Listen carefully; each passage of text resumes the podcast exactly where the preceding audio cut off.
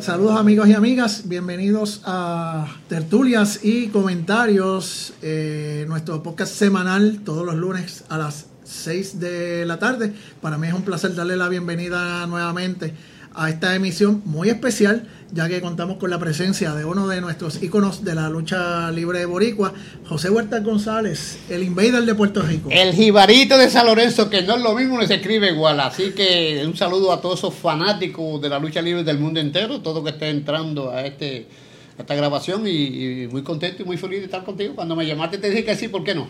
Seguro que sí, muchas gracias, muchas gracias y muchas gracias por venir aquí, muchas gracias al Centro Unido de Detallistas, eh, ya que contamos con sus pisos para estar eh, físicamente aquí en el Centro Unido de Detallistas, llevándole a ustedes esta entrevista, esta conversación que vamos a tener con don José, que como todos bien sabemos, durante décadas estuvo... Eh, 50 años. 50 años en, la, en, los, rines, en los rings de Puerto Rico, eh, la lucha libre eh, vamos a hablar un poquito sobre la vida personal de don José. Eh, vamos a estar hablando de qué es lo que está haciendo después de su, de su retiro. Si fue retiro de verdad o, fue un retiro. antes, antes, que lleguemos al retiro, vamos a decir, mucha gente no sabe que yo soy un jabito de San Lorenzo y empecé, me fui de San Lorenzo en 1963 con un sueño, con una meta en la cabeza para Chicago y llegué a Chicago allá y empecé a luchar en el 1900. 65, esto, luché en el mundo entero, en, todo, en todos los, yo luché en todos los Estados Unidos y en cada pueblo de cada estado, incluyendo Japón, Europa, México, el mundo entero completo y muy satisfecho. ¿Cómo, cómo el niño José Huertas descubre que tiene esa pasión por la lucha libre y en su momento eh, dice, yo quiero ser luchador? Eso pasó en el 1960 o 62, que habían unos cuantos luchadores de Cuba, aquí para esos tiempos, que era como el Gran Toledo, Huracán Castillo Padre, Black Yogi, el Tigre Pérez, que eran los que luchaban en televisión en el Canal 11 para esos tiempos. Pues yo vi la lucha libre por primera vez y como que se metió en la sangre y le dije a mi papá, quiero ser luchador. ¿Y qué le dijo su, mi, padre? Mi papá me dijo que, si yo estaba loco, entonces, eh, ¿cómo es posible? Y yo le dije, y aquí en Puerto Rico no hay gimnasio, porque para esos tiempos aquí en Puerto Rico no había gimnasio. Quiero ir para Estados Unidos, que Estados Unidos hay una diferencia más fácil para los gimnasios y me echó la bendición, cogió 100 dólares prestado un prestamista y me sacó el pasaje y me fui para Chicago y, me dijo, no te olvides de enviarme el dinero, que hay que pagar 120, para esos tiempos ellos cogían 100 dólares y había que pagar 120. O sea, no se lo estaba regalando, no, no, no, muy importante que cuando empieza a trabajar allá eh, me manda los, los, y así fue.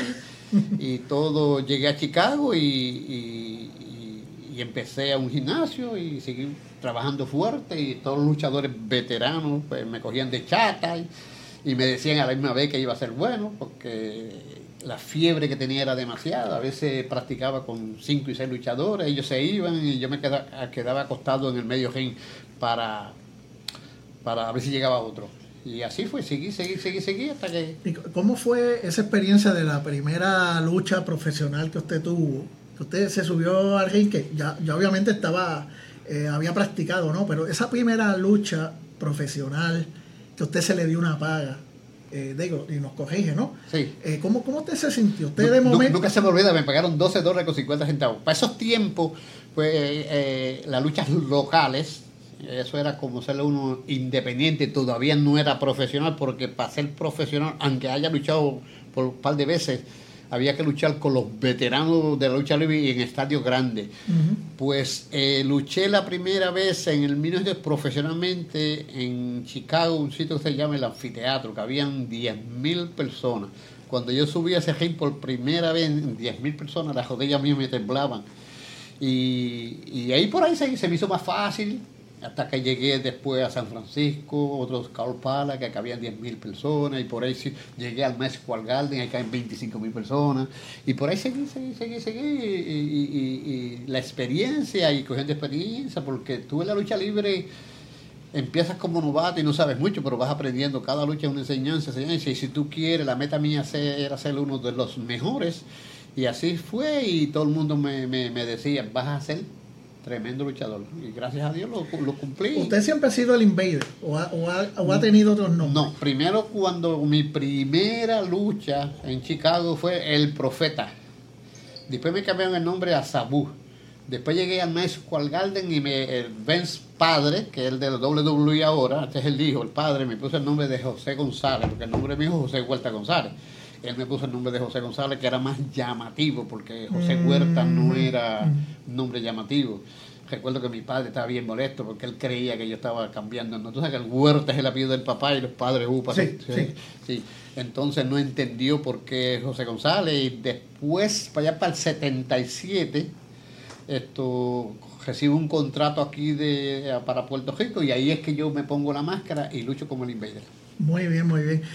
El estilo que usted tiene, todas estas eh, técnicas del cual usted se conoce, el puño vendado, este, ¿cómo, viene todo eso? ¿Es ya algo, un estilo que usted venía, que lo trae de Estados Unidos o, o lo desarrolló aquí en Puerto Rico? Más o menos, Unidos, cuando yo era una persona que si luchaba en la primera lucha, yo miraba a todos los demás, y especialmente donde se aprende mucho cuando tú miras las estrellas, la- los luchadores con mucha más experiencia, ahí que se aprende, yo los miraba a todos. Y fui aprendiendo de cada luchador para esos tiempos un poquito. Y lo hacía a mi estilo, no los copiaba. Porque hay cosas que un luchador hace y tú lo copias y ese luchador parece él, eh, parece tú lo que está haciendo él. Yo no, yo lo traía a mi estilo y esa co- y eso me ayudó mucho a, todo lo que aprendí, todas las cositas que aprendí de diferentes luchadores, porque uno siempre le gusta cosas que hacen otros luchadores. Sí. Continuando con el, el- el tema del, del puño vendado, porque me da mucha, mucha curiosidad. ¿Cómo, cómo surge el, puño vendado? el- el- ¿Cómo el- usted descubrió que usted tenía esa, esa, esa fuerza ahí? El puño vendado, todo luchador tiene que tener una llave de rendición. Está la figura 4, que es la famosa llave más famosa que tenía la lucha libre, figura 4, y todos los luchadores casi la, la- la tenían. Está la otra llave que es la dormilona, que es otra llave bien fuerte lucha libre también. Pues yo quise hacer algo diferente. La figura 4 todo el mundo lo usaba. Aquí lo usaba Carlos Colón cuando empezó aquí en estos tiempos. La dormilona la usaba Yovica y todo el mundo. Yo quise hacer algo que nadie lo usaba. Y ahí me vendé el puño bien apretado y le llamé el puño al corazón. Y da la casualidad que en el 1979, yo creo que esto tú lo sabes, en Ponce luchando con el hermano de Pierre Mantel, Michel, él muere en el ring. Entonces la gente me culpó a mí de la muerte de él porque yo le había dado el puño al corazón. Entonces la comisión, porque la, la noticia fue tan grande al morir ese luchador, la, la, la- que él no murió porque yo le pegué el puño al corazón. Sí, él- él- él murió por Eh, causas un- naturales. Un ataque, creo que la, la, la, aorta, la, la vena no le llevaba sangre. Anyway, pero el fanático de la lucha libre, como te aprecian tanto y te quieren, pues la, ese fue el inmedio. Pues la comisión me quita el puño vendado donde yo no puedo usar más el puño vendado. Y eso le dio un ángel más grande todavía. Entonces, cuando tenía una lucha fuerte, yo iba donde mis abogados, donde me dieran por lo menos el puño, la venda en el puño, por una lucha. Y se hacían unos llenos tremendos cada vez que yo luchaba con, con el puño vendado. Sí, me- hasta por lo menos el momento del retiro, que me, me acuerde, siempre el puño vendado era algo que no era de todas las luchas, era algo En especial. eh, eh, especial para un determinado enemigo que, o, o alguien que usted se enfrentara. en Fuerte, algún un luchador fuerte. Y hoy en día el puño vendado es tan fuerte que yo camino por las calles y, la- y la gente que pasa en el carro eh, sacan el puño. ¡Ven el puño! Y yo me saco una foto con todos los políticos de Puerto Rico, Fortuño, y cuando hago la foto ellos tienen el puño. En el puño. Porque fue una...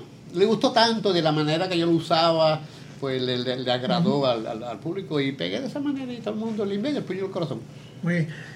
En la calle, ya usted contestó parte, pero ¿qué experiencia usted tiene en la calle? ¿Tiene la fanaticada? ¿Tiene eh, personas que le dicen cosas buenas, cosas malas? ¿Cuál es su experiencia? Cada vez que usted está en la calle, usted visita centros comerciales o va a comerse algo en un sitio y inevitablemente eh, alguien se acerca a usted. Sí, sí, Siempre. sí, pero siempre, recuérdate que yo siempre me di a respetar. Una persona seria, en las entrevistas, eso ayuda mucho. Y siempre el que me ve en la calle, ven el Señor con mucho respeto. Y nunca nadie me, me ha salido con, O sea, nunca- con una... No, no, nunca.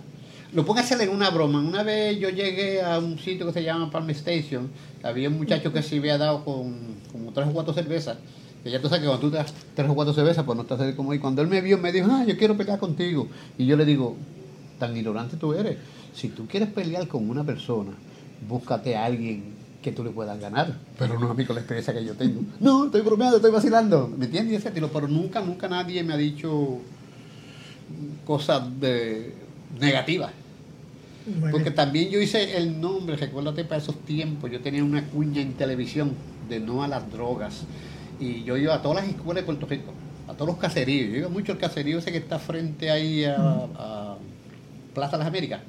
¿Cómo se llama ese caserío? Eh, ese es eh, Yo- eh, Lloren, Lloren, Lloren Torres. a dar charla a los, a, los, a, los, a los nenes, a los niños, 14, 15, esto, 16 años, muchas. Yo casi todos los pueblos de Puerto Rico yo iba a dar charla y eso, eso pues agradaba mucho. Porque siendo una figura, el nombre como yo tenía, dando charlas de no a las drogas, tú sabes que las drogas es un, es un de esos que, que lleva mucho a las tumbas, lo meten preso, y la juventud se le hace más fácil meterse a las drogas. Y si no hay nadie con la capacidad que yo tenía y que, que me apreciaban, que le diera ese consejo, no a las drogas, eso me ayudaba mucho también. Hoy en día, por la situación de Facebook, a mí me, me, me llaman y me escriben de, de todos Estados Unidos dándome las gracias, gracias a mí, tan vivo y no cogieron una cárcel. Por, por el mensaje ese que yo llevaba, que era un mensaje bastante fuerte, no a las drogas. Que hoy en día eso se ha perdido. ¿Usted se ha encontrado alguna situación en la calle que usted haya tenido que quise intervenir eh, porque usted es una figura recono- reconocida y, y- y- y, pues alguna persona quizás en varias circunstancias de, de un robo, de, de drogas, etcétera, y usted haya estado en ese momento No, ahí? nunca. Y no quisiera estar. Y te voy a explicar por qué. Si hay un juego y yo me meto, me van a matar. Número uno, me coge todo el mundo. Entonces no es Chucho el que mata puerco, es el invader. Ah, mira el invader, me va a meter un tiro. Y nunca ha pasado eso y se pasa, yo creo que yo le daré, el- no sé, porque uno no sabe cómo tú actúes en el momento que tú estás viendo algo así, pero nunca me ha pasado y espero que no me pase. Muy bien. Eh, recuerden a nuestros amigos que están conectados a nuestro chat de Facebook Live que pueden enviarnos su- sus preguntas. Estamos aquí en el Centro Unido de Detallistas. Tertulias y comentarios es el nombre de nuestro programa. Y tenemos como invitado a José Huerta González, el Invader, El jibarito de San Lorenzo. el jibarito de San Lorenzo. Y hablando de San Lorenzo, ¿usted es natural? de- Nacido, nacido y criado en San Lorenzo. Yo nací en San Lorenzo 18 de marzo de 1946 en un campo de San Lorenzo, se llama Quebrada Honda. Muy bien. Pero usted todavía tiene, usted ya no reside Toda, en San toda mi familia, sí, no, yo, yo resido en Levitán hace 30 años, pero toda mi familia, mis hermanos, mis hermanas, mi papá ya murió, mi mamá ya murió, por todo el gesto de su familia, viven todavía en la misma casa donde nacimos nosotros, que somos 12, 6 mujeres y 6 hombres. ¿Usted visita a su familia Sí, sí, quisiera, toda, toda la sí, toda- meses? No toda la semana, pero cada vez que hay una fiestecita, por lo menos un día muy especial es cuando se despide el año, porque mi papá siempre nos enseñó a nosotros pequeños, él hacía una fiesta bien grande para despedir años, se cocinaba, traían a todos los vecinos y siempre eso se quedó después que él murió, pues nosotros seguimos con la fiesta esa de, de despedir el año en, en casa. Cuando usted visita un, un- un sitio público, si usted va al centro comercial, etcétera, ya hablamos de, de cómo la gente se, se acerca a usted, pero de momento se encuentra en situaciones donde todo el mundo se quiere sacar fotos, quiere hablar con usted. La mayoría, la mayoría de las personas. Y- Yo he estado en sitios donde eh, no, mi, mi esposa, esto, donde alguien, eh, ella escucha. Ay, me gustaría sacarme una foto. Yo me levanto, me voy al baño y cuando regreso, mi esposa me dice, ella se quiere sacar una foto. Y yo, mira, te quieres sacar una foto conmigo, no hay problema. Y ahí, fotos, muchísimas fotos. Me encanta sacar fotos y porque eso es parte de, de, de, de- mi profesión. Sí, y usted no, no, no, nunca se ha abrumado con eso, nunca No, ha no, tenido no, no, problemas. porque cosas- no, no, cosas porque eso es parte. A mí han venido mujeres y le han dicho a mi esposa, mira, con tu permiso, le dar un besito en el cachete. Y mi esposa, no, porque yo conocí a mi esposa en el Madison Square Garden en el 1983. Me casé en 1984. Nosotros tenemos Mm. 34 años de casado. Tenemos tres hijos maravillosos. Uno es, como te estaba diciendo ahorita fuera de cámara, Mm, mm. uno es científico, eh, tiene 30 años, que tiene 29 se llama Christian, es doctor. La nena que es Emily, farmacéutica. Todos se fueron por la salud. Muy bien, muy bien. Este, eh, cuando usted va a su pueblo natal de, de- de- de San Lorenzo, eh, ¿cómo la gente lo, lo- lo recibe? Muy bien, tienen esa, eso hay un, hay un, ¿cómo se llama eso? Donde están todos los, todos los recuerdos míos. Un, no se me olvida el nombre. O sea, hay como, como, como un pasillo que creo que hizo el, el alcalde. El alcalde, sí, sí, un pasillo que está todo mío, está el de sí. está el nombre mío y otras personas más. Y, y siempre. Como un paseo. Un paseo. Un paseo. con mucho, con mucho. Un museo. Un museo. Ok. Un museo, sí. Entonces, por siempre con mucho respeto. Porque yo siempre puse el respeto adelante. Mi papá me enseñó muy poquitas cosas. Mi papá no tenía escuela, mi papá tenía, mi papá tenía un segundo grado. Pero él siempre me decía, yo recuerdo de ayer un nene de tres o cuatro años, siempre decía, respeta para que te respete. En esos tiempos de antes había que un niño había que respetar a los mayores. Eso se ha perdido hoy en día. Hoy en día no hay respeto y por eso es que las cosas están como están, que cuando tú escuchas las noticias, un muchachito de 21 años lo mataron o está preso por falta de respeto. Porque el respeto es muy importante, respetar. Yo recuerdo que mi papá, si me veía jugar con otro niño, que el, niño es niño, y siempre mi papá decía, jueguen con respeto. Y esa palabra, respeto. Y eso fue lo que yo siempre llevé en, el deporte a lucha libre. Y la gente me ve, ese señor serio, con mucho respeto. Y te respetan. Dentro de la industria de, la, lucha, eh, don José, usted tiene buenos amigos. Tiene personas que usted invite a su casa o que lo inviten a su casa a, ver películas. no porque la palabra amigo tiene un significado demasiado grande. Yo a mí me gustaría que me explicaran qué es la palabra amigo. Hoy en día lo que hay es uh, oportunistas. Entonces, para tú ser feliz en la vida, tú tienes que tener en cuenta, muy importante, a quién tú llevas a tu casa. Porque a veces tú crees que una persona, porque hablas contigo, se dan el trago, son amigos, no. ¿Pero no ha pasado? No, en general no. Pero, pero es, es, es, muy importante porque la palabra amigo es, como dicen, es un peso en el bolsillo. ¿Y la, gente lo invita a su casa? Sí, me este invita en fiesta. Yo, yo doy servicio de cumpleaños. Yo viajo toda, a todos los pueblos de Puerto Rico, servicio de cumpleaños y, y, la gente lo disfruta en cantidad. Los otros días, hace como seis meses atrás, tuve en Villalba un señor que, que cumplía 100 años y ese señor me hablaba a mí de lucha de 1977 que yo no me recordaba, con una mentalidad 100 años y, que yo no me recordaba. Y la mayoría que me que cogen mi servicio de cumpleaños es para los viejitos, gente de 40 años, las esposas, que los maridos cumpleaños y me llevan al cumpleaños que son fanáticos de la lucha libre. Los otros días fui a Cagua, eh, eh, el esposo de una señora que me contrató, cumplía, tenía 40, cumplía 40 años y cuando él me vio que yo entré a su casa parece un nene con la, llorando porque le invita ¿Y te, te vas así con la, con siempre con la máscara. sí con la máscara. Muy bien. si, si, piden que se la quite me la quito también porque todo, el mundo me conoce a mí con la máscara y sin la máscara. Sí.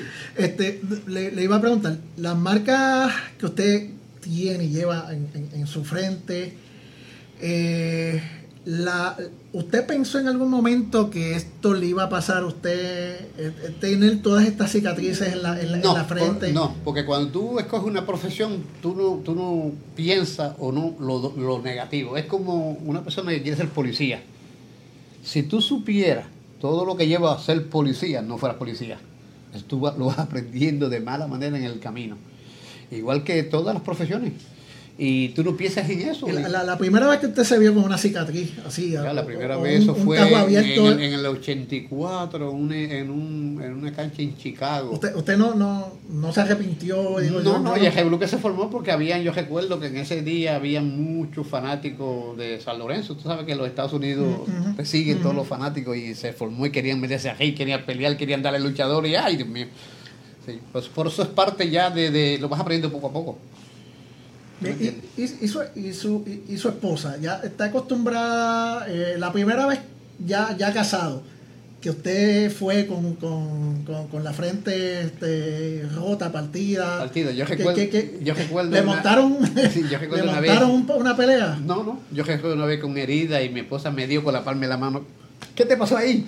Y los choques sangre.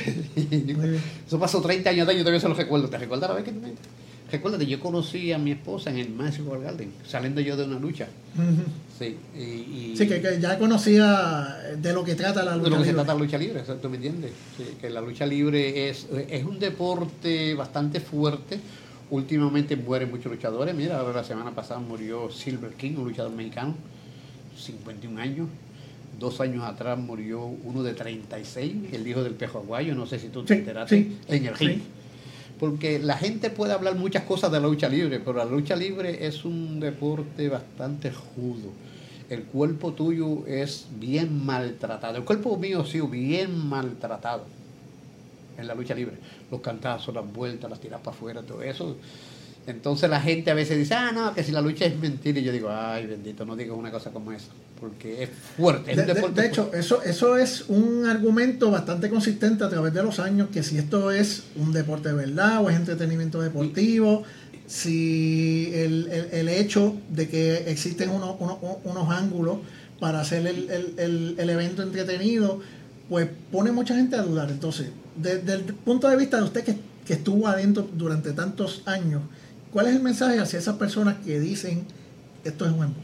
Lo, lo que pasa es que las- la- los fanáticos, ahora los fanáticos, que dicen, eh, ellos dicen que es mentira, pues son los primeros que te compran la taquilla. Porque la lucha libre gusta, es, una, es un, entretenimiento, si te quieres llamarlo así, porque tú te entretienes.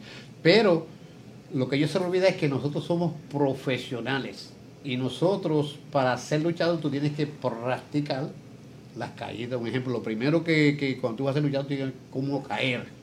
Entonces a ellos se les hace difícil ver una persona que me den contra el piso, me levante, Yo, yo no podría hacer una porque no estás preparado. no puede ser una llave. Entonces, ahí es la parte que- me, la- me- me rompo yo y me Ya, me rompo ahí es la parte que yo dice, eso tiene que ser mentira. Porque me vieron que me dieron contra el piso y me levanté. Pero se olvidan que yo estoy preparado para eso.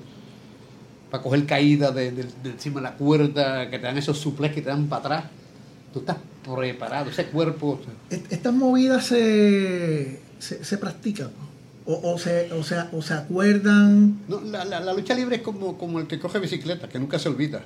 O sea, usted Ah, sube, usted sube al ring y usted no sabe, eh, quizás pueda tener una idea de que le van a, a tratar de hacer una llave porque es la llave eh, que, que, se, que eh, practica este luchador, distintiva del luchador. Recuérdate que el, el- el- el trabajo de nosotros luchadores son llaves. Y cuando tú te vas a enfrentar al luchador, ya tú sabes la, cuali- la, la calidad de ese luchador.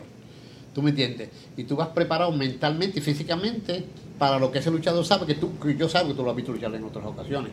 Entonces se trata de llaves. Tú me echas una llave y yo trato de cambiártela. Un ejemplo, tú me echas esta llave aquí al brazo, yo me voy y te la echo a ti. Me pones una llave de dormir y yo trato de cambiártela a ti. Hablando de las llaves, Ah. las llaves más peligrosas. Oiga, le iba a preguntar eso precisamente, Sí, ¿cuál es sí, la llave, más peligrosa peligrosa? que tiene la lucha libre? La dormilona. Yo fui, de contarte una anécdota, yo fui a una universidad en Calley a dar una charla. Jóvenes de 15, 16, 17 años, que ya tú sabes que son esos unos bandidos, Sí, que, sí. que se creen. Pues habían como 200 muchachos, yo empiezo mi charla y había un muchacho sentado, decía, ah, la lucha libre es mentira, y se escondía. Pues no fue, si tú piensas algo y crees algo, tú levantas la mano. Él no, él lo hacía, ah, la lucha libre y se escondía. Pero que yo lo miré el ojo. Seguí dando la charla y él creyó que yo nunca sabía quién era que me estaba diciendo eso. Bajé hasta donde él estaba, hasta que le eché el brazo. Me dice, ven acá. Y me lo llevé allá arriba. Le dije, ¿cuál es el problema que tú tienes? Número uno, eso que tú estás haciendo no se hace. Le di un buen regaño. Le dije, eso que tú quieres, que es tu pensamiento, alzas la mano y haces la pregunta. Pero eso de esconderte, eso no te quedó bien. ¿Cuál es la duda que tú tienes? Y da la casualidad que el muchacho me dice, la dormilona. Yo no creo en la dormilona, porque la dormilona ustedes se hacen los dormidos. Y yo le digo, ¿tú crees eso? Pues yo te voy a poner la dormilona. La dormilona es una llave que te para la sangre al cerebro. Y si no te vas a al cerebro, te vas a marear. Ajá, ajá. Y, y- y te orinas encima también. Y yo soy una persona, los conocimientos, el por qué, el don y el qué de la llave.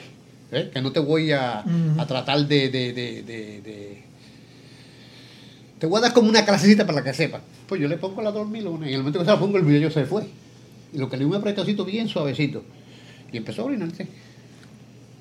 Lo suelto, lo suelto, no, lo suelto y parecía, y yo le digo, ah, yo no sabía que tú tuviste a bebejón antes de llegar aquí. Y la gente se lo vacilaron, que tú no tienes una idea.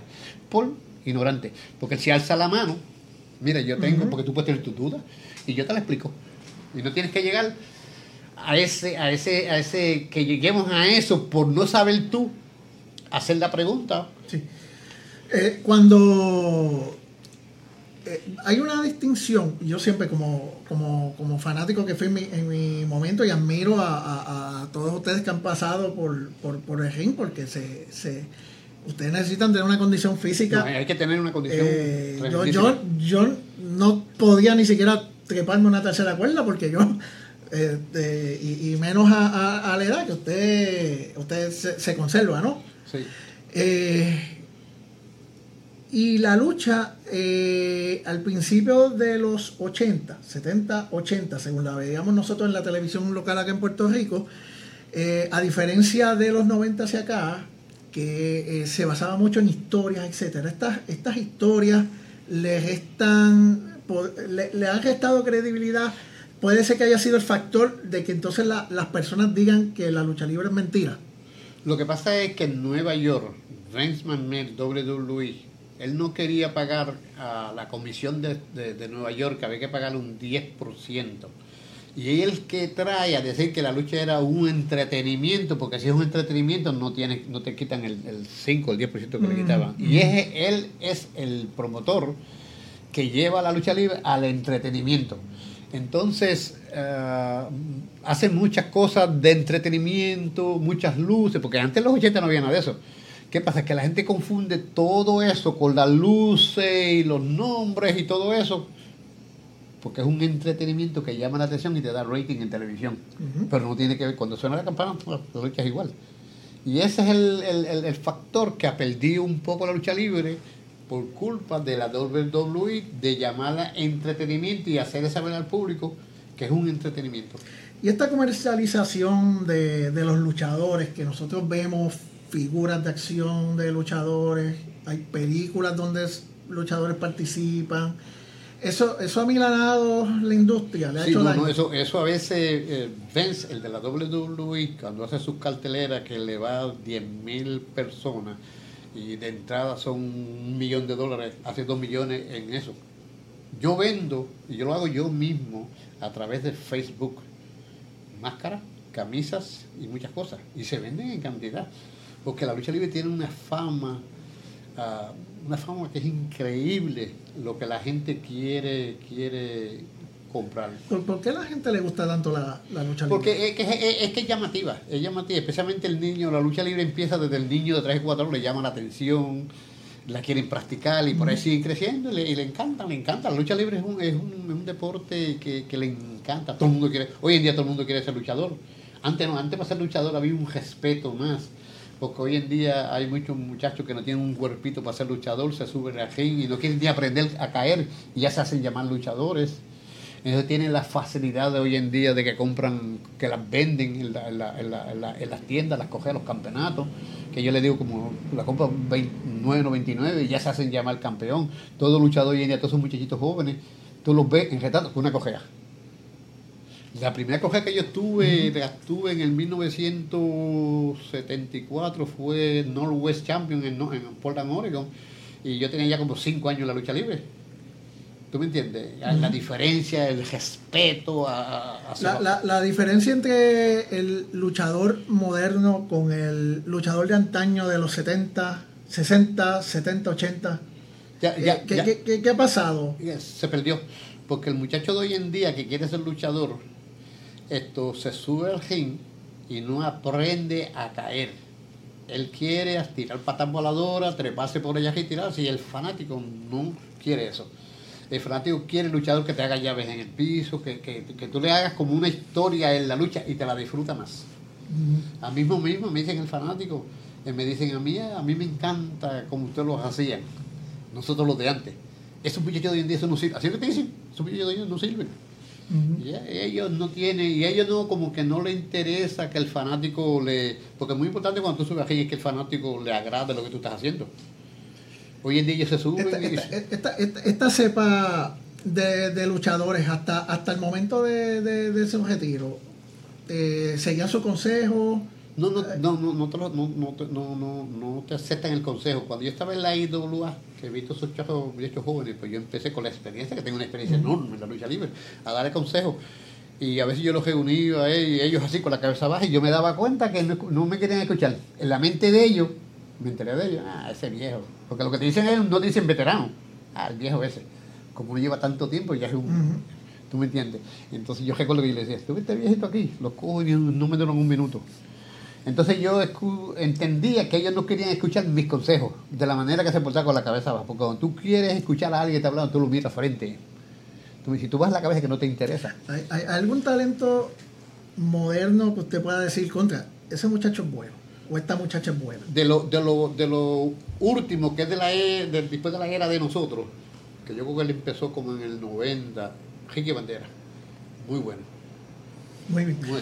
Queremos saludar a todas las personas que están en el chat, a, a Carla, a Mel, a Carlos Morales, tenemos también por aquí a Javi Mediavilla y James Link que se han conectado, pueden enviarnos sus preguntas, José Santos, eh, también a Ricky López, Emanuel, eh, Angie Vázquez y Fernando Toledo que se han unido a nuestro chat de tertulias y comentarios y que pueden enviar sus, sus preguntas y sus comentarios para que el invader pueda, pueda contestar. Y a la misma vez que estamos hablando ya, vamos a hablar que voy el día 8 de junio para Orlando, Florida. Hay una lucha ya. 8, 8 de junio. 8 de junio, sí.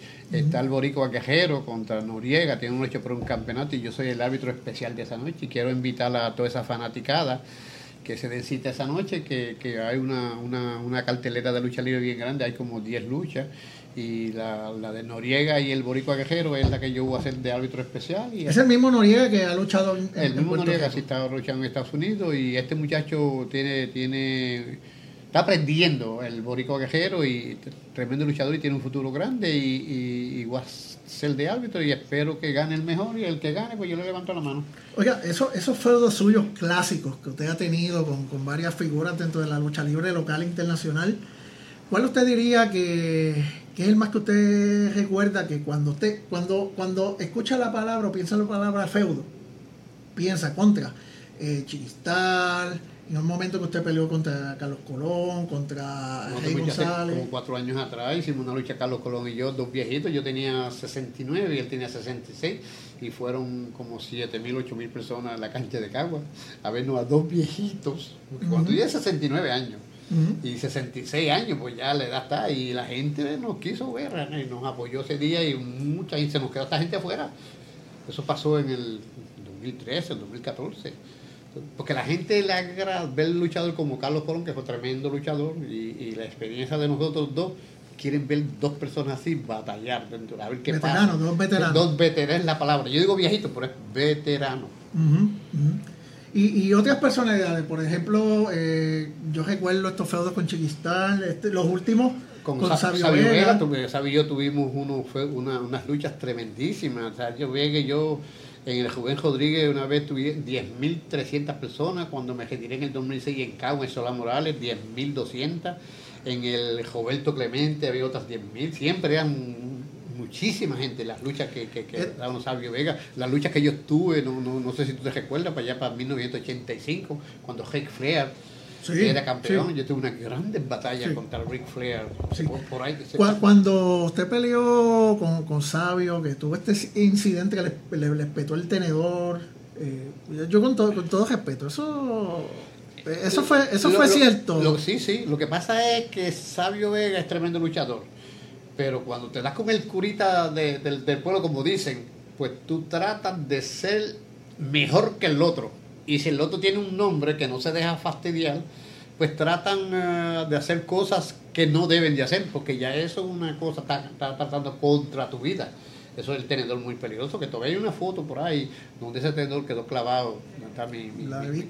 ¿Y qué pasa después de una, de, de- de una lucha? Una, una, una, uno de los comentarios bien frecuentes, siempre he escuchado esto, de que usted termina en una lucha y se encuentran y se saludan, No, no, esa es la y se men- comen una empanadilla. Esa es la mentira más grande esa. Muchos a mí me lo han dicho. o, sea, o sea, eso no es verdad que no, no, ustedes no, son, esa es la mentira más grande. Yo, yo he amigos, escuchado, que- yo he escuchado, yo mismo he escuchado cuando dice, no, que cuando Carlos uh, luchaba con, Con- con Abdullah de. Buche, después se iba a ir las verdes al mismo sitio. No, no, no, esa es la mentira más grande que pueda haber.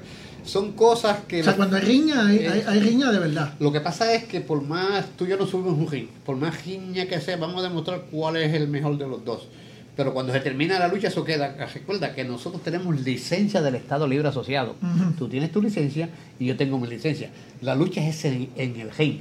No podemos llevar eso a la calle, porque si lo llevamos a la calle nos van a quitar la licencia. ¿Me, me, me, me entiendes? Sí, Porque nosotros somos con licencia del Estado Libre Asociado. Es como yo digo, yo tengo licencia para dar a la gente. Muy bien. Si tú. Pero, un pero pro- tiene que ser enmarcado en donde el Estado te diga. En Estados Unidos, bueno, la licencia del Estado Libre de todo Puerto Rico. Y cada estado en Estados Unidos, yo tenía la licencia de Nueva York, California, cada estado tiene su licencia. Tú tienes que tener una licencia para ser luchador. ¿Y existe una internacional? Si, si, si usted va en una cartelera y va a España o va a un país de Sudamérica, Tiene que sacar la licencia de ahí. Tiene Eso que la sacan en un día, sí. ok. Tiene que estar número uno, tiene el cuerpo tuyo tiene que estar preparado y en una buena condición. Tú no puedes estar. En California era bien estricto para eso, recuerdo. Tú no puedes estar. Tú puedes tener una condición y tú no lo sabes.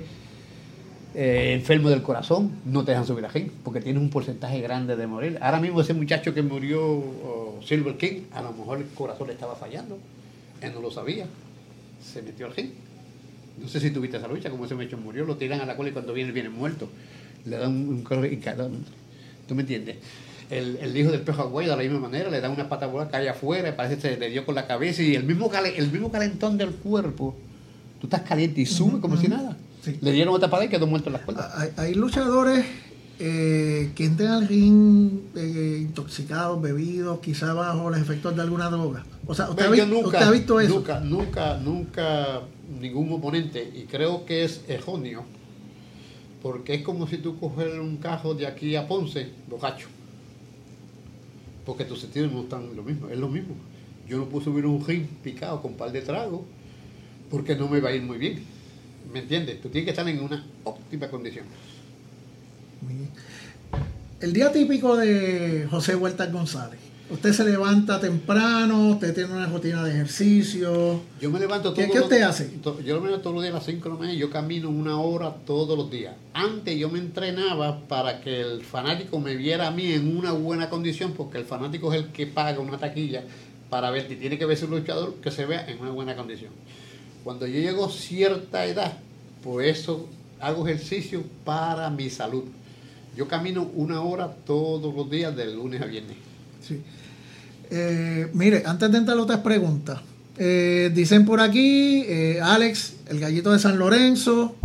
eh, eh, Alex pregunta si vende las máscaras. Sí, vendo las máscaras, ah, tengo las máscaras, tengo las camisas, el campeonato, el campeonato de Puerto Rico, el campeonato de televisión, el campeonato universal, eso está a la venta. Y el que quiera una máscara, una camisa o un llavero, lo que tiene que llamarme al 787-938-8503. Si es para Estados Unidos, le llega en tres días, el costo de correo son 8 dólares. Y si es para aquí, para Puerto Rico, en el pueblo que sea, te llega en un día. Y el costo de correo son 8 dólares. Que el costo de correo no tiene que ver nada con el precio de la máscara. Las, Ok. máscaras- las máscaras, las máscaras son a 50 dólares y las camisas son a, a- a 20 dólares. Y las cojeas, las cojeas, tengo unas cojeas muy lindas, la Universal, la de Puerto Rico y la televisión, son a 350 dólares. Me llama por teléfono y nos ponemos de acuerdo, se la entrego, nos sacamos un retrato. Le se pago- le se- pago un café. Se la filmo por el mismo precio. Y le, le- le tiene que pagar un café. No tiene que pagar, pero la pasa bien. Muy bien. Mire, eh, Alex o Alan, Alan Obrador pregunta si usted es fanático del jazz. Me gusta, la, la- me gusta, me gusta toda clase de música, pero me gusta el jazz también. Muy bien. ¿Cuál es su música eh, preferida? Mi música preferida del trío. Tú sabes que la música del trío. Yo, puedo estar en cualquier sitio y escucho una guitarra, una cuerda de esa y ¡ay! Dios mío. ¿Usted tiene algún trío eh, Bueno, preferido? para, para los tiempos, no sé si todavía están vivos, el trío Los Condes, que era un trío muy famoso. Yo recuerdo cuando, para aquellos tiempos, para allá para el 64, 65, ellos iban a Chicago y, y era un trío muy famoso. Sí. Mel Santiago pregunta cuándo vamos a ver la reunión de los Invaders 1 y 3. Yo creo que eso está un poquito difícil. Y, el 3 era... era eh, Johnny Rivera, de Mayagüez. Muy bien. Johnny Rivera estaba bastante malito, él se le taparon todas las penas, le hicieron una operación donde le sacaron venas de las piernas, se la pusieron en el corazón y yo creo que para él volver a luchar está, está, un poquito... No, por lo menos la reunión en ese sentido de, de, de, lucha. De luchar está un poquito difícil, pero nos podemos reunir un día donde para firmar autógrafos, sacando fotos, recordar esos momentos ya de los 80, porque el Invader 3 y yo fuimos una pareja tremendísima. Dicen los fanáticos por ahí que la mejor pareja que ha pasado Puerto Rico los Invaders. Y, y ¿por qué no? Porque todo se puede hacer. Mientras usted vivo, todo se puede hacer. ¿Qué, qué pasó con, con, el Invader 2? El Invader 2 está en Estados Unidos y también está bien malito. Está malito en, en, la salud, no está en una condición como debe de estar. Eh, porque no se cuidan. Lo que la mayoría de esos muchachos es que no se cuiden. Al tú no cuidarte, cuando tú vas subiendo en edad, que tú pasas a los 50, a los 60, a los 70, tienes que cuidarte lo que comes, no puedes comer nada frito, muchas cosas que no debes de comer. Y, se le hace difícil, yo creo, pues cuidarse. ¿Usted, usted, usted todavía observa esa, esa dieta? Yo, yo, yo hago dieta de lunes a viernes. Los viernes me como de todo yo te puedo pesar, mi peso ahora mismo, ahora está pesando, mañana me pesé, peso 208 libras, que es tremendo peso. De lunes a viernes yo te peso 28, 29, 210. El viernes voy y me como el mundo entero y el lunes peso 218, 220. Aumento como 3 y 4 libras en, el weekend. Hubo, hubo un Invader 4 el hermano mío, Maelo Huerta. Maelo Huerta, que yo le preguntaba antes de empezar el, el podcast que si, que si, que, que si en, verdad era, era hermano suyo. Hermano, Maelo Huerta, sí. ¿Y qué se, ¿qué se ha hecho? Él está en San Lorenzo, él hace baile, eh, con peleas de gallo, juegos de domino, siempre, eso se la busca.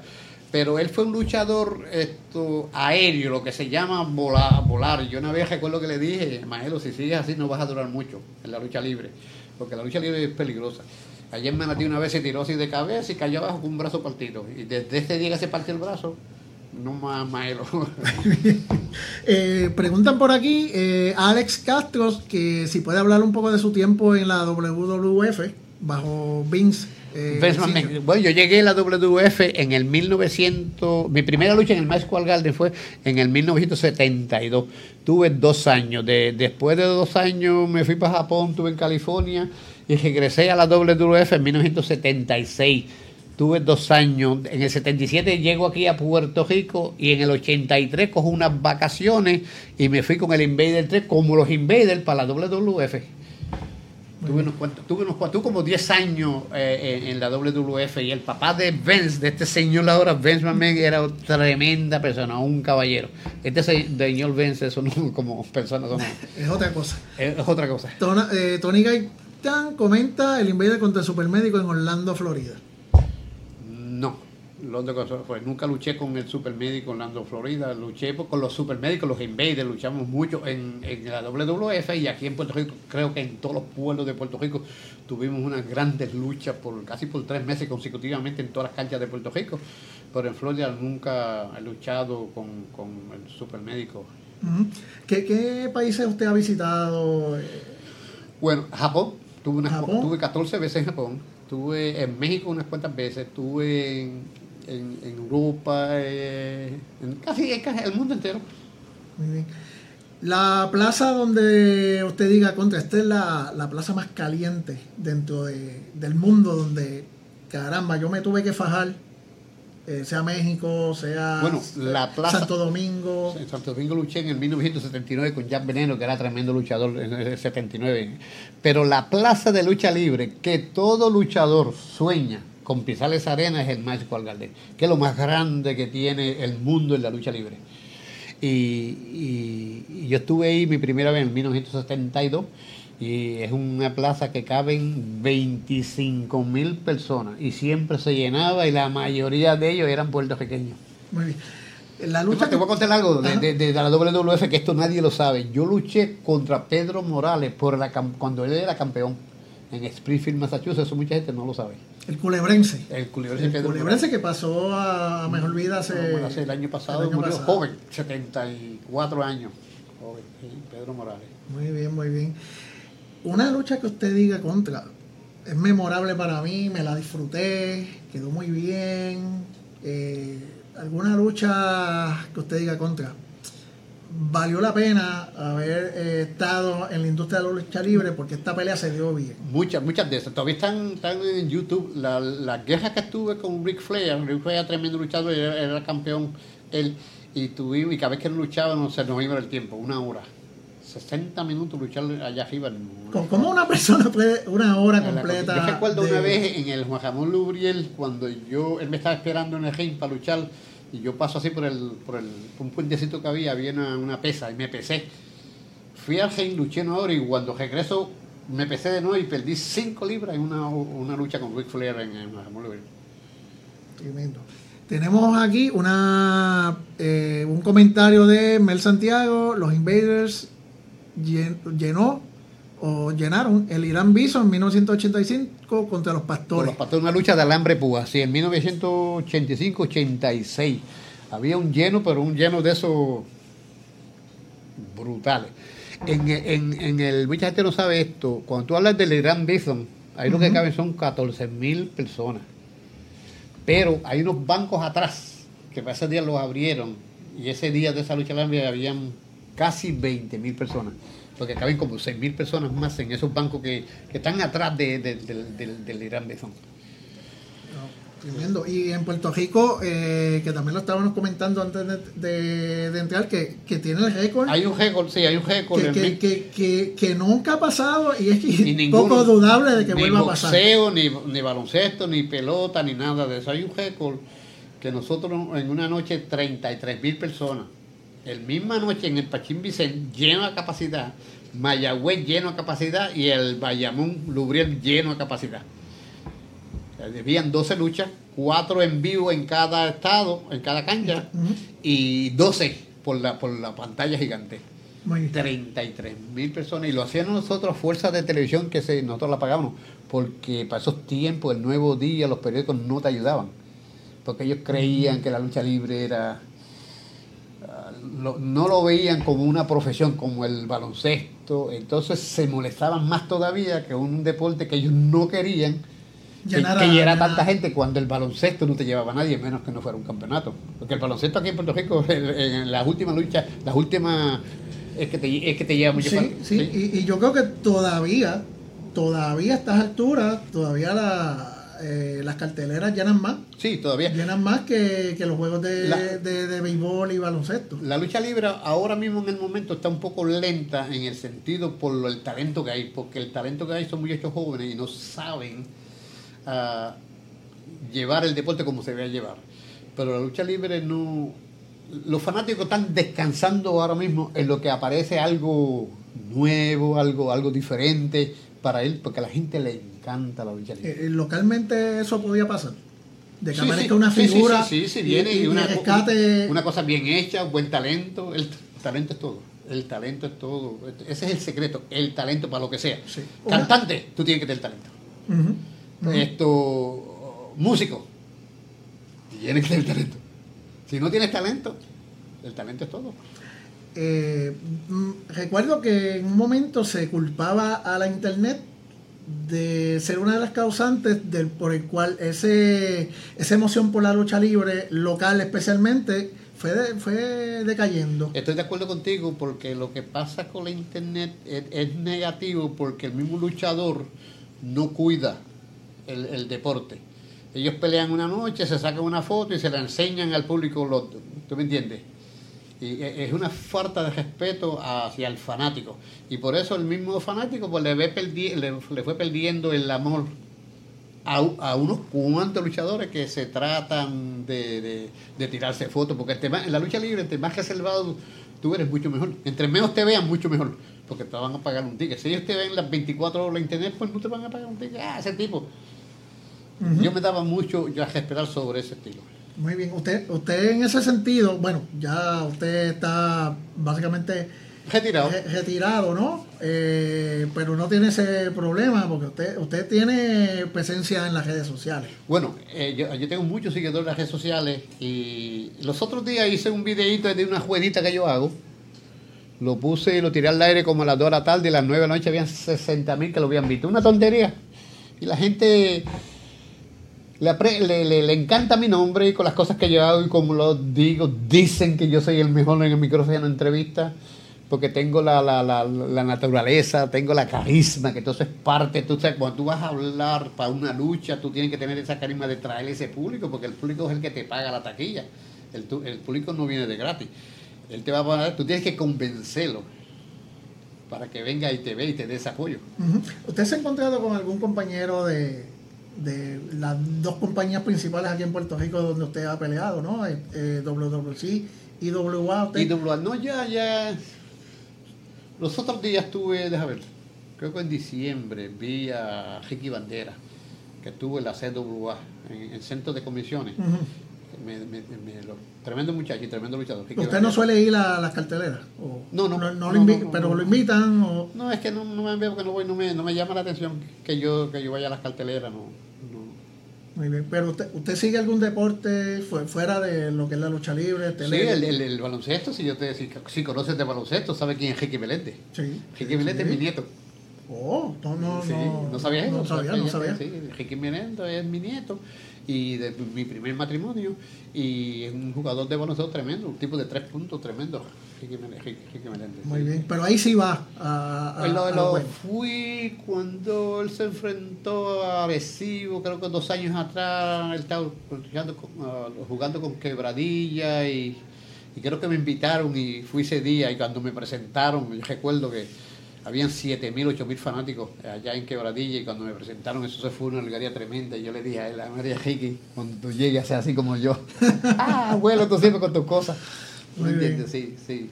Otro, otro deporte que usted siga, voleibol. El- el- el- a mí me gusta mucho la pelota, pero la pelota es igual aquí, que en los primeros series no te va la gente, menos que no sean campeones. ¿Tú me entiendes? Como que el, el- el fanático no, no te apoya eso, eso, eso, eso, eso, eso- esos ¿Te- deportes. te- ¿Tiene alguna actividad favorita fuera de todo lo que tiene que ver con entrenamiento, deporte? Ahorita nos mencionó que le gusta el- el- eh, la música de trillo, ¿no? Una actividad que usted diga, contra, me voy a poner unos audífonos y voy a estar aquí dos horas escuchando música. O una piscina, Una buena nadar pe- en una piscina. Una buena película, esto... ¿Usted, usted ve Netflix, usted tiene... Sí, sí, hay buenas películas ¿Y ahí. usted ve series? Series, sí, sí. O sea, o sea, Visto, te hablo de series. How Oscar, ¿la viste? sí. Tremenda sí, serie, sí, sí. Muy buena, muy buena. muchas buenas series, sí. Muy buena. Sí. Había, había una iniciativa eh, de un productor, un director local de hacer una película basada en la Sí, lucha se libre. reunieron, se, reunieron, se reunieron conmigo. Esto él se llama Eduardo, se llama. Eh, eh, Sí, Tranford, sí, Tranford que hacía esa película, pero no tenían en la persona que pusiera el dinero, porque tú sabes que hoy en día para hacer una película y tenían el actor que iba a hacer mi papel que era Roberto Vargas, yo se llama Carlos Vargas, el que iba a hacer el papel del. Invader, pero estaban buscando a una persona que pusiera el dinero. Tú sabes que para hacer una película hoy en día que bien te cuesta fácilmente 200 mil dólares.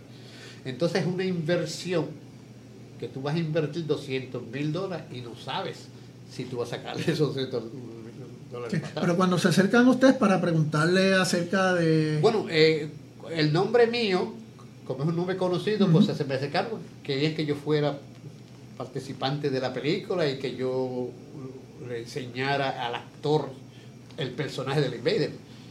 Porque cuando tú vas a hacer un personaje, tú tienes que aprenderlo del original. tienen que estudiarlo. Por eso todavía está por ahí No, no se ha muerto. No se ha muerto. Creo que también el- antes el gobierno, el Estado daba la mitad del dinero y tan que den la mitad del dinero, sí. Correcto. A mí sí. se me ha acercado mucha gente para hacer la película, la vida mía, porque yo tengo una vida, ah, ¿cómo se llama? Una, una historia real. Tú sabes que a mí me ha pasado un par de cositas difíciles. A mí se me ahogó una nena de año y medio. A mí lo último que me pasó fue que se me quemó la casa. Eso pasó en el 2014. Me han pasado un par de cositas bien fuertes.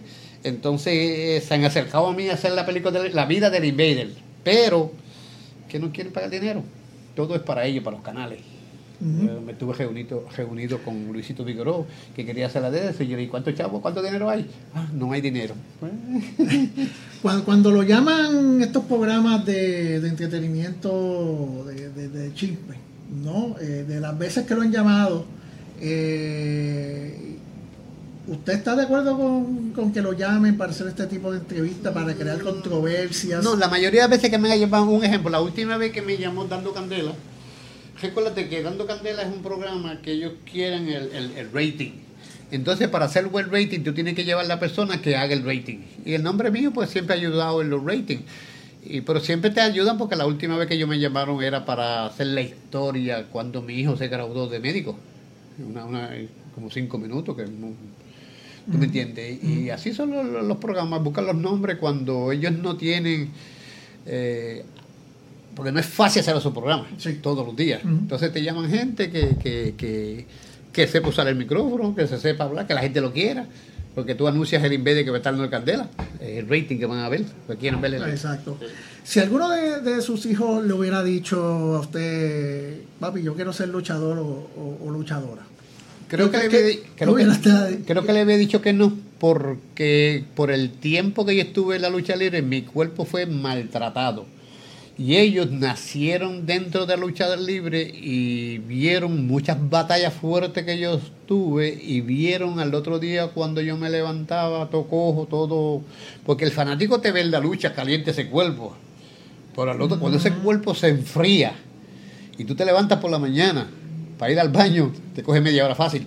Pues ellos vieron todo eso y al tú ver eso en tu mente, yo no quiero ser luchador, porque el cuerpo de un luchador es bien maltratado bien, no importa lo que la gente diga, que la lucha libre es esto y esto, el cuerpo del, luchador es... ¿Hay, alguna lesión que haya usted tenido que, que, ahora mismo usted... no estoy pensando de nada.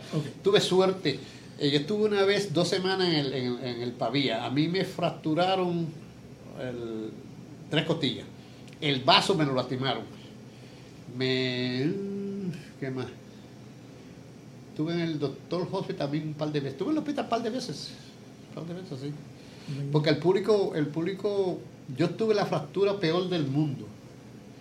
El coxis, yo me lo fracturé por tres partes. Eso no se lo recomiendo yo ni el enemigo más grande que tú tienes, porque es, un, es, una parte del cuerpo donde no pueden poner yeso. Es el huesito del gusto ese que le llaman. Sí, y, y, tuve dos años Sí, que no se podía ni sentar bien. Sí, sí, eso fue, fue, fue, fue, fue, fue, bien difícil. Y fue, fíjate cómo fue la, eso fue en Ponce, me tiraron, la lucha se había terminado y me tiraron para afuera. Cuando me tiran cuando te tiran a ti para afuera, lo primero que tú tienes que hacer es agajar la cuerda. Porque al agajar la cuerda te ayuda a romper la caída. Cuando yo fui a agajar la cuerda, se me fue. No lo pude agarrar y caí de ¡pum! Y desde que yo caí ahí, yo recuerdo que le dije al árbitro, de aquí yo no me levanto, porque yo creía que si me levantaba me iba a caer en pedazos. Y yo le digo, la vete buscarte una camilla y fue al, camerino, no hay camilla, pues vayan a San Juan porque yo de aquí no me levanto. A, través de la historia de su carrera luchística y medio, ¿usted ha, subido alguna vez en su vida a ese ring con miedo? Mm, no. No, no miedo de cobardía. Miedo a que le pase algo. Ah, bueno, en ese estilo, miedo siempre, porque siempre en la historia de lucha han muerto muchos luchadores 20, 30 años atrás. Yo no sé si tú recuerdas el, señor que hacía el papel de la doble de, Million Dollar Man. el papá de él, que era Diriasi, murió en un ring 30 años atrás. Siempre han muerto. Otro luchador que era en Atlanta, Georgia, Tojes, murió también en ring. Han muerto muchos luchadores y siempre esto que yo voy a luchar en esas luchas así, siempre le pido a Papito Dios que, no me pase nada, que, baje bien. Entonces cuando termines esas, esas batallas, tú terminas y tú llegas al camerino y estás bien. Muchas veces tú al otro día te estás bañando en tu casa y ves un canto negro y no sentiste nada de la lucha. Ya, ya, lo que me pasó aquí. Porque la lucha libre es, es, es brutal. Muy bien. Mel Santiago nuevamente nos comenta, eh, José Huerta es el mejor libra por libra en la historia de la lucha libre boricua. ¿Usted coincide? Gracias, bueno, eso dicen, yo trato, yo siempre he tratado de dar lo mejor de mí. Y Amanda me saluda, eh, saludos profesor, así que saludos, saludos por lo que corresponde. Eh, Amanda, don José, ¿usted se ha arrepentido de algo dentro de su carrera de la lucha libre? Algo que usted haya pensado, cuenta, no debía haber hecho esto.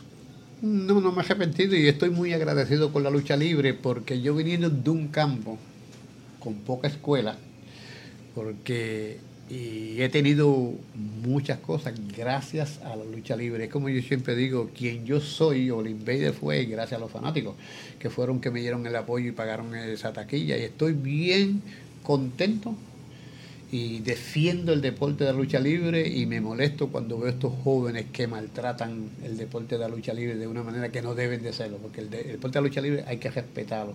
Personas como yo, mis tres hijos estudiaron en escuela privada gracias a la lucha libre. Un hijo científico, gracias a la lucha libre. Mi hijo doctor, gracias a la lucha libre. Mi nena famosa, gracias a la lucha libre. Que el deporte me ha dado mucho. Vivo bien cómoda, bien, bien cómodo a después de mi retiro, que es muy importante eso, porque hay gente que le ponen 30 y 40 años a la lucha libre y pues están ahí por ahí que no. Eso, es parte, ¿tú me entiendes?, del crecimiento en el deporte. Estoy muy agradecido de la lucha libre. Usted, usted fue un, un padre severo. Fíjate Vamos a hablarte de eso. O fue, o fue Yo vengo, todo lo contrario, porque usted tiene sí, eh, la, una pregunta muy, muy buena. La fama de, ser una persona agresivo, ¿no? agresivo. Pero deja, déjame eh, eh, hablarte de esa parte. Yo vengo criado a cocotazo. ¿Sabes? No sé si a ti te crian de esa manera. A mí me dieron varios. Yo vengo criado de esa, de esa, de esa. Y la razón, porque yo aprendí mucho en la calle después. Y la razón que nuestros padres, que no tenían escuela un segundo grado, ellos no sabían, el niño es niño, ellos no sabían cuando el niño hacía esa maldad, sentarlo y hablar con él, porque no tenían ese diálogo, no tienen esa escuela. ¿Qué pasa? Yo viniendo de esa escuela de cocotazo, tengo mis tres hijos, nunca, escucha palabra, nunca le di un cocotazo. Me sentaba con ellos y hablaba con ellos. Por la experiencia que cogí en la calle aprendí. Pero usted, usted, usted cuidaba, usted nunca ha sido una persona de mal genio. Que quizá llegara a la casa, dar un, mano, un manoplazo en la mesa. Recuérdate que la vida, la vida, la vida de un luchador es, es agresivo, es una vida de. Por eso tú lo dejas. Tú no puedes llevarle eso, eh, tú me entiendes. Tú no puedes llevarle eso a, a, la casa. Te pasa, puede pasar un coraje que te pasa porque somos humanos y tú cuando llegas a tu casa respira hondo y entra por la puerta. Tú no puedes llevar a tu casa esto, nada, una discusión que tuviste o que pasan, cosas que pasan. no puedes llevar nada de eso a tu casa. Yo tengo un matrimonio, no, no diría perfecto, por un tremendo 34 años de casado. Tengo una esposa maravillosa. Y, y, y, y, ¿cómo, te, ¿cómo, te, diría? No, no puedo, no, no, tú no puedes ser agresivo, porque la vida tuya es agresiva porque este es el deporte tuyo. hay, hay personas que no conocen la diferencia que piensan que quizás usted es igual en la calle. Cada, como cada cual, cada, mundo, cada cabeza es un mundo. ¿Tú me entiendes? Entonces, yo aprendí eh, también que cuando tú pasas un coraje grande, cuando tú pasas un coraje, te pones bruto, no piensas, porque el mismo coraje no te deja compensar. Por eso es que hoy en día tú ves eso gente que matan sus esposas, los meten presos y tú los ves y te dan pena, porque están pensando.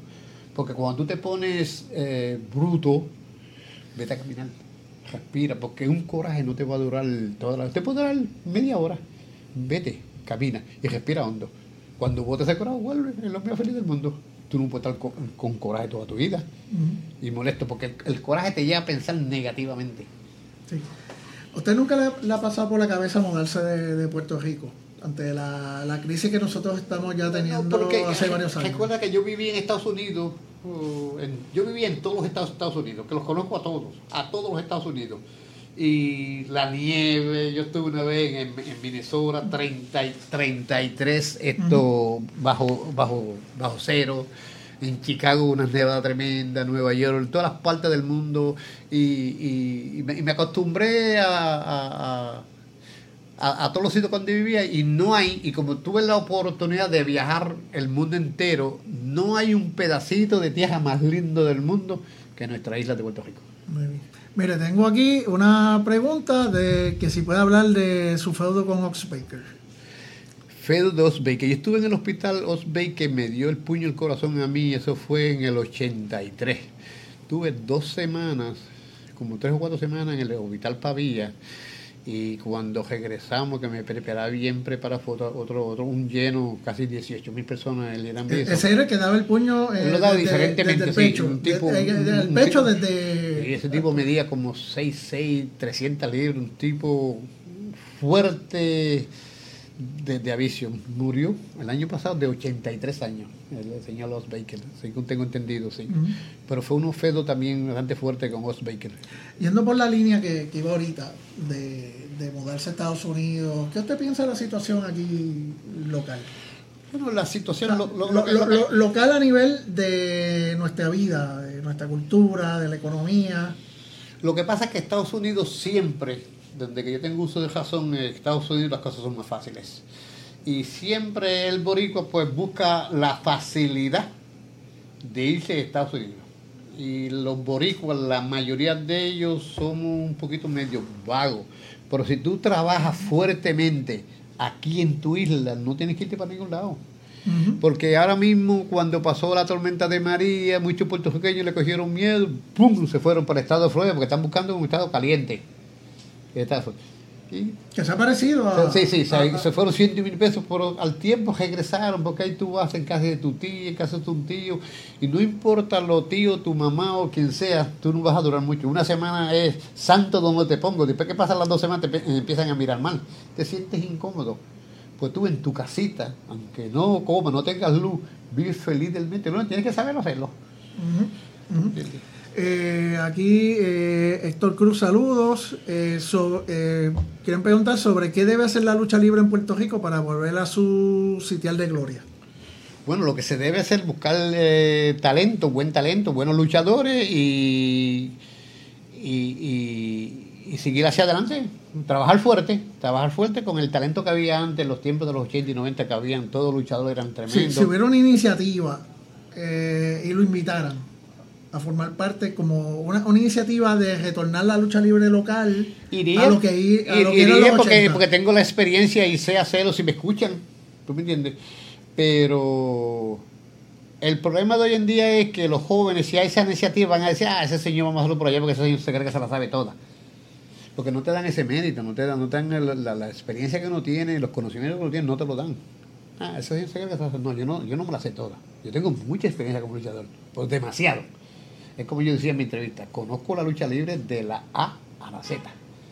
Y si tú tienes esos conocimientos y tú quieres hacer una programación de lucha libre, ¿con quién tienes que juntarte? Con una persona como yo, que conoce de, de- de- la lucha libre. Muy bien. Bueno, finalmente, vea que estamos llegando al final Ya de se nos acabó el tiempo, entrevista, eh, ¿Cómo a usted le gustaría que le, que le recordasen? Que me recordaran, me han hecho esa pregunta que me recuerden como el jibarito de San Lorenzo. Y- siempre ha llevado eso como orgullo, donde quiera que ha ido, siempre ha dicho, soy el jibarito de San Lorenzo. ¿Qué- ¿Cuál sería su, su mayor legado eh, para Puerto Rico? ¿Cómo, cómo? No te entiendo bien. Eh, el mayor legado, el que usted se le recuerde porque hizo esto, hizo lo otro, contribuyó a, a tal causa, dejó este mensaje, dejó los fundamentos para eh, que pasara esto en San Lorenzo. Me Puerto gustaría, eh, soy bien reconocido el mensaje ese de no a las drogas, porque Puerto Rico, la juventud hoy en día necesita ese mensaje más a fondo, que lo lleven más a menudo en la televisión. La televisión hoy en día está hecha para hating, bochinche, pero no cosas como esas, que tienen más importancia en la juventud, porque la juventud son los, los, los jefes grandes de la isla de Puerto Rico en 50 años. Y si seguimos como vamos, no. Va a llegar a los 50 años no van a ver, no va a haber ese respeto. Eh, me- ¿Usted no, no lo han llamado más para este tipo de, de campaña? O, o- Sí, me o llaman. Yo he, ido, yo he ido a muchas campañas. Yo estuve hace como seis meses atrás en una caminata del cáncer. Esto, porque yo me preso, a mí me encanta eso. el Que me llame, yo estoy ahí. Yo, además, tú me llamaste y ¿qué te dije? ¿Por qué no? Seguro. Si no soy. Ahora, primero te voy a hacer las preguntas para que tú me quieres, porque no, no, no le voy a dar una entrevista a cualquiera que no sepa entrevistarme. Ahora mismo me he sentido bien contento, bien satisfecho, bien profesional de la manera que tú me estás haciendo la entrevista, que debe ser así. Muchas gracias, Sí, muchas debe gracias. ser así, eso es muy importante. Muy bien. Bueno, don José Huerta González, hemos llegado al final, hemos estado aquí una, una hora. Hora y pico ya. eh, Una hora y pico, así que yo le doy muy- muy- eh, las gracias. Un millón de gracias, estoy a la orden y darle un recordatorio que el día 8 de junio en Orlando, Florida, ahí es que se ponen los huevos a peso. El 8 de junio te lo dice el jibarito de San Lorenzo. Y si quieres mi máscara, por ahí viene el Día de los Padres. Felicidades a todos los padres.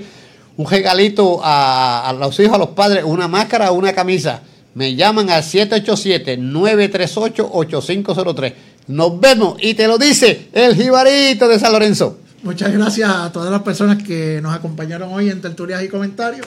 Muchas gracias, José Huerta. Mucho éxito en todo lo que se proponga. Y ustedes, amigos, muchas gracias por estar en sintonía. Y volvemos la semana que viene. Muy buen día y un mejor día mañana.